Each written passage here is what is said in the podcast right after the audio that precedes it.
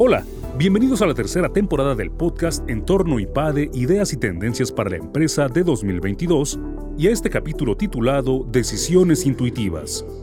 Muchas decisiones tienen origen en la intuición. Normalmente se muestran en nuestra mente como una opinión o una idea. Javier Duarte, profesor del área de análisis de decisiones y dirección financiera en IPADE Business School, sugiere que antes de tomar una decisión, se pongan en tela de juicio las ideas, se generan alternativas o se busque el consejo de gente con más experiencia sobre el tema.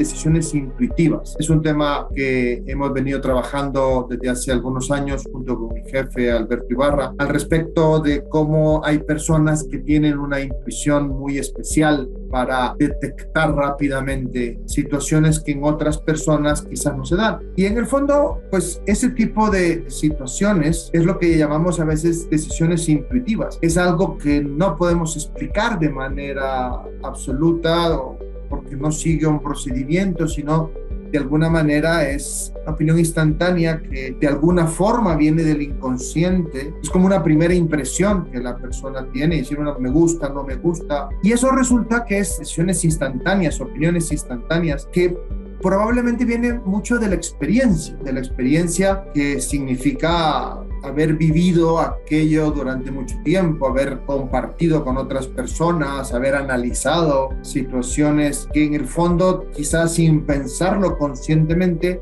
uno llega a decir esto funciona de esta manera o tenemos que irnos por acá y a la hora de tomar decisiones se nos puede presentar unas decisiones de este estilo. Cuando se nos presenta una situación en la empresa, un nuevo producto, decimos sí va a funcionar o decimos no va a funcionar y no sabemos por qué. No sabemos por qué tenemos ese feeling, esa decisión, esa opinión, esa impresión, esa primera impresión, son opiniones instantáneas, decisiones instantáneas, decisiones intuitivas que se nos presentan en la empresa habitualmente. Y como decíamos, provienen probablemente de la experiencia, una experiencia que no necesariamente es una repetición de decisiones. La experiencia, como la entiende Carlos Llano, es algo más profundo. La experiencia es una reflexión continuada, un rediagnóstico, una reapreciación, una repetición de diagnóstico, una profundización en el diagnóstico. Y me parece que de alguna forma esta profundización en diversos diagnósticos a lo largo de mucho tiempo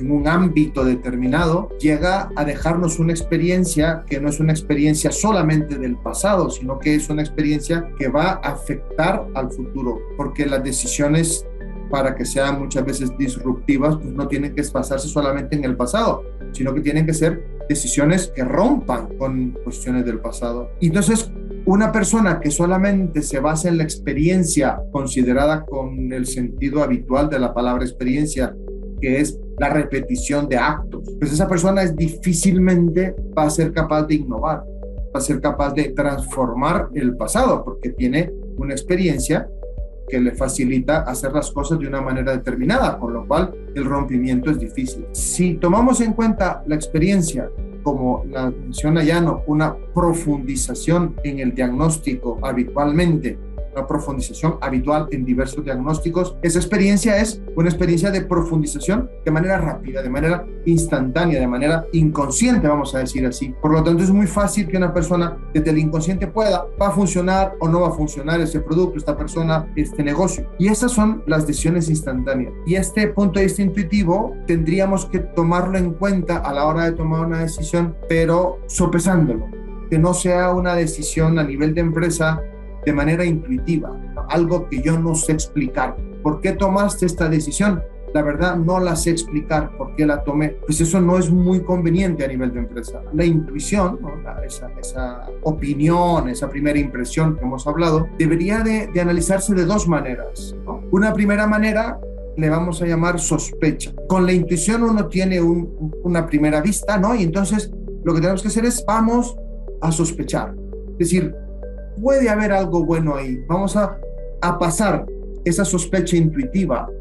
No la vamos a tomar una decisión, sino que vamos a considerarla una sospecha, que la vamos a analizar y a profundizar de tal manera que pueda ser determinar un rumbo de acción adecuado, de tal manera que pueda ser un generar alternativas una de las cosas que mencionamos con mucha frecuencia en el IPADE es que la materia prima de la decisión o de las decisiones son las alternativas. Si no hay alternativas, no puede haber decisión. Y muchas veces las alternativas disruptivas provienen de la intuición. Por lo tanto, viene como esa sospecha propia de los creativos, ¿no? Esa decisión que en principio es intuitiva, pongámosla bajo sospecha y analicémosla.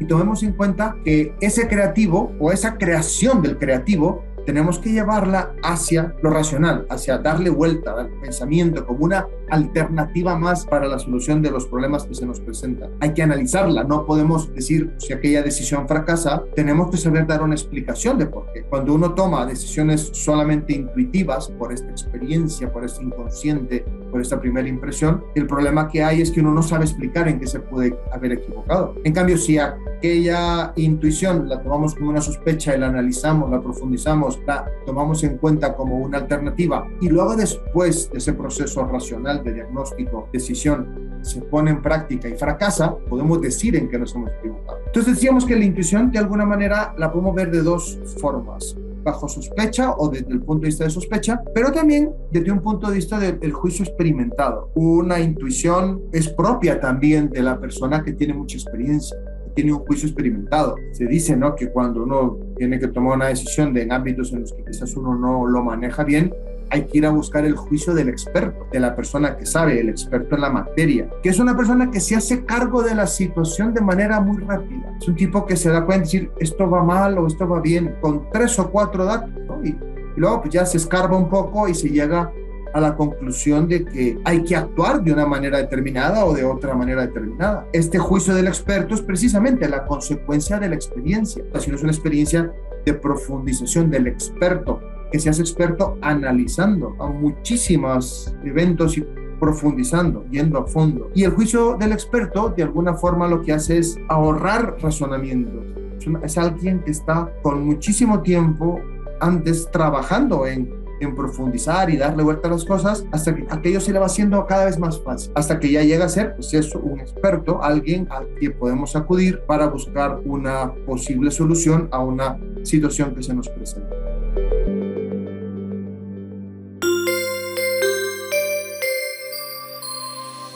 Suscríbete a nuestro canal de YouTube IPADE News Media y visita ipade.mx diagonal blog. En este canal encontrarás videos, artículos e infografías relacionadas con el mundo empresarial de la actualidad y no olvides compartir este contenido. IPADE, The World Calls.